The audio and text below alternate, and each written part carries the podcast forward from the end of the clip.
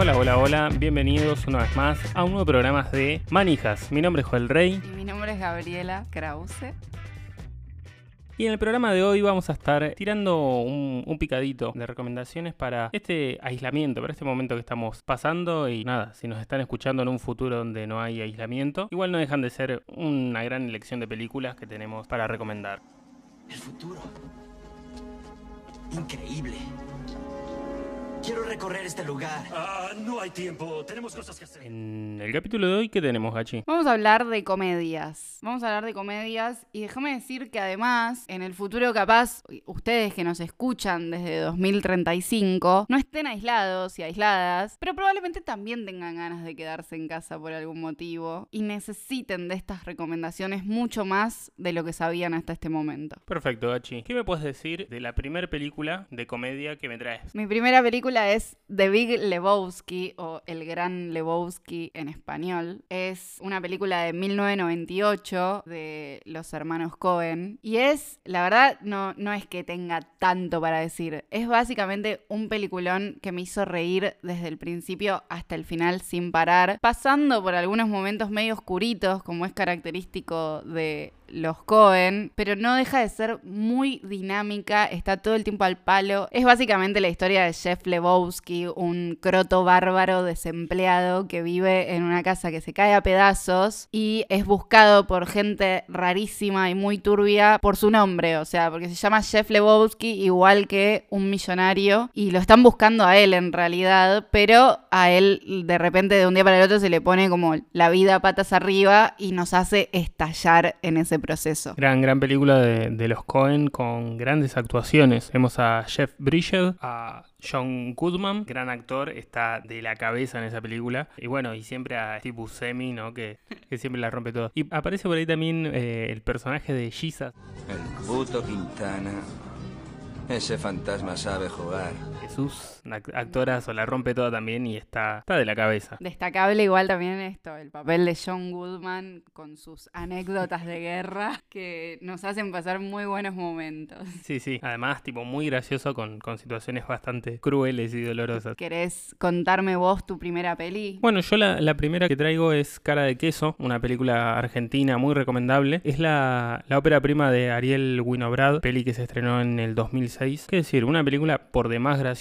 Si te pones a verla vas a ver que está llena de, de actores y actrices argentinas que los tenemos ahí muy jovencitos, muy chiquitos, que ya son parte de la cotidianidad de la televisión argentina o de lo que es eh, las series web argentinas. Y, nada, básicamente cuenta la historia de un muchacho cara de queso, al que le dicen cara de queso, que él es judío, está en, en una colectividad judía y están en un, en un parque, en un... ¿Cómo es que se dice? En un club. En un club. Todo comenzó algún tiempo atrás en Hebraica Pilar. Él con sus amigos van viviendo todo su proceso de adolescencia, con todos sus dolores, con todos sus miedos, con todas las cosas que le gustan y que, que empiezan a descubrir. Mientras sucede todo eso, hay un hecho muy puntual que Cara de Queso ve con sus amigos, que es cómo maltratan a un muchacho, a un nene, maltratan otros que son hijos de gente de poder. Y bueno, y mientras van descubriendo toda su adolescencia y, y pasando a, a una juventud más madura, se ven atravesados por esta situación que los va a llevar durante toda la película. Una película muy graciosa que tiene cosas totalmente delirante, delirantes. Una peli argentina para arrancar. ¿Vos qué tenés por ahí, Gachi? Yo, mientras te cuento la segunda peli que me separé, pienso que no somos particularmente modernos.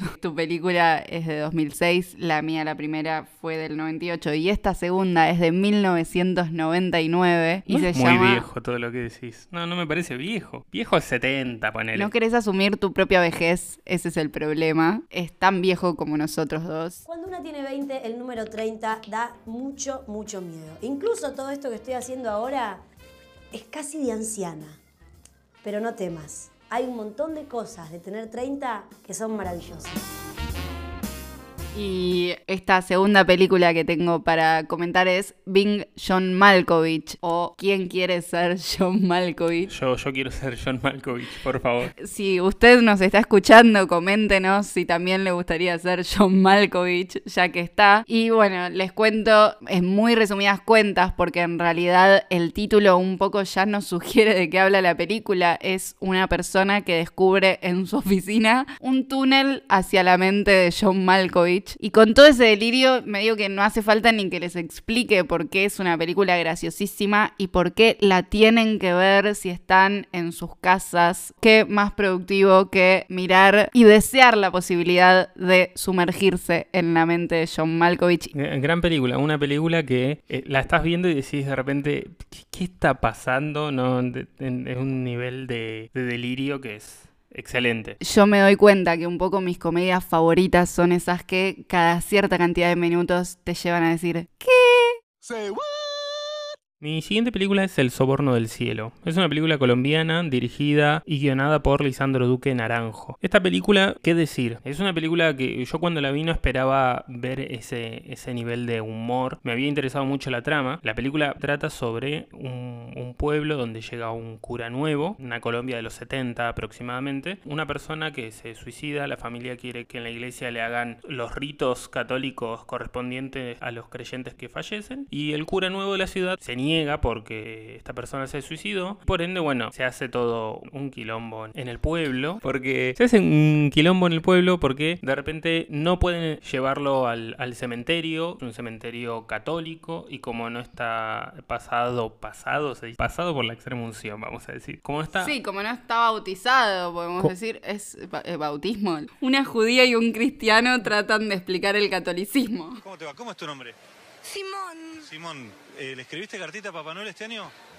eh, no, porque es, porque es- porque mi familia es judío. Como no está extrema uncionado. este, Extremo ungido. extremo ungido. Esta persona, que ya no es persona, ahora no la pueden llevar al cementerio. No, la pueden- no saben dónde ponerla. Se hace un quilombo en el pueblo porque ellos deciden llevarlo de todas maneras y el cura dice que hasta que no lo saquen del cementerio no va a ofrecer ningún servicio. Entonces imagínate que en un pueblo colombiano en los 70, toda la gente quería bautizar a su bebé para que tenga el nombre, los que se iban a casar, todo, todo atravesado por una iglesia en un pueblo que se convierte en un delirio total. Una película por demás graciosa. Como cuando hay un paro de la federal acá. Claro, esto es un, un parado, un, un paro... De la De federal la fe. eclesiástica. Un paro de la fe. Muy de la religión, las que elegiste vos, las mías muy del delirio y las tuyas muy de la religión. Y yo voy con mi última, elegimos tres cada uno para no hacer muy pesado este mix de recomendaciones para acompañarles en sus hogares. Mi tercera recomendación es Grand Hotel Budapest de Wes Anderson, es una película de 2014. No sé ni qué decir, me parece un delirio absoluto, me parece muy dinámica, está constantemente cambiando de lugares y yendo al palo. Tiene un elenco que no tiene ningún sentido. Acá tengo enfrente la ficha y ya Toda, solo toda miro... la guita ahí, toda la guita. Claro. Solo viendo la ficha, tipo las cuatro primeras personas que me aparecen son Ralph Fiennes, que es nuestro querido Lord Voldemort, Saoirse Ronan, la gran promesa de esta década, Adrian Brody, que podría decir que es el amor de mi vida, y Tilda Swinton, la mujer definitiva. Y eso solo para empezar, o sea, realmente tiene un elenco zarpado que me llevaría todo el episodio directamente nombrar los nombres del calibre que tiene esta película. Fantástica y muy hermosa visualmente como acostumbra a ofrecernos Wes Anderson. Y bueno, mi última película es Inbrujas. Inbrujas. Imbrujes. Inbrujes. Algo así, ¿no? En- escondido en Brujas para, para los paisanos. Una película de 2008, británico-estadounidense. La dirige Martin McDonagh, actuada por Colin Farrell, por Brendan Gleeson, por Ralph Fiennes. O sea, tres británicos que son tipo como nuestros queridos británicos. Una comedia negra,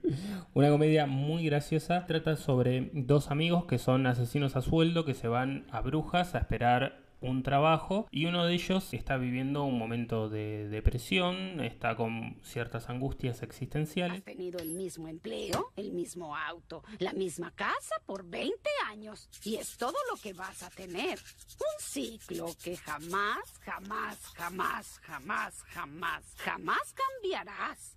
¿Y estás conforme con Y él? dentro de esa angustia tiene la compañía de su amigo y un, un trabajo que tienen por hacer al que están esperando. Nuevamente una peli muy graciosa, vayan, véanla, se van a, reír muchísimo, que es lo que queremos que hagan con, con cualquiera de estas películas que van a estar viendo. Esperamos que las recomendaciones les sean útiles, que si se están preguntando qué ver pueda servirles contar con, con esta data y también esperamos que si nos están escuchando efectivamente en 2021 y no en 2035, usen barbijo, alcohol en gel, no salgan si no es necesario y no hagan tanto lío y juntadas grandes de gente y cuídense mucho. Se convierte en un delirio total, Todo ese delirio es un nivel de, de delirio que es... Se convierte en un delirio total. Todo ese delirio de delirio que es... un delirio absoluto.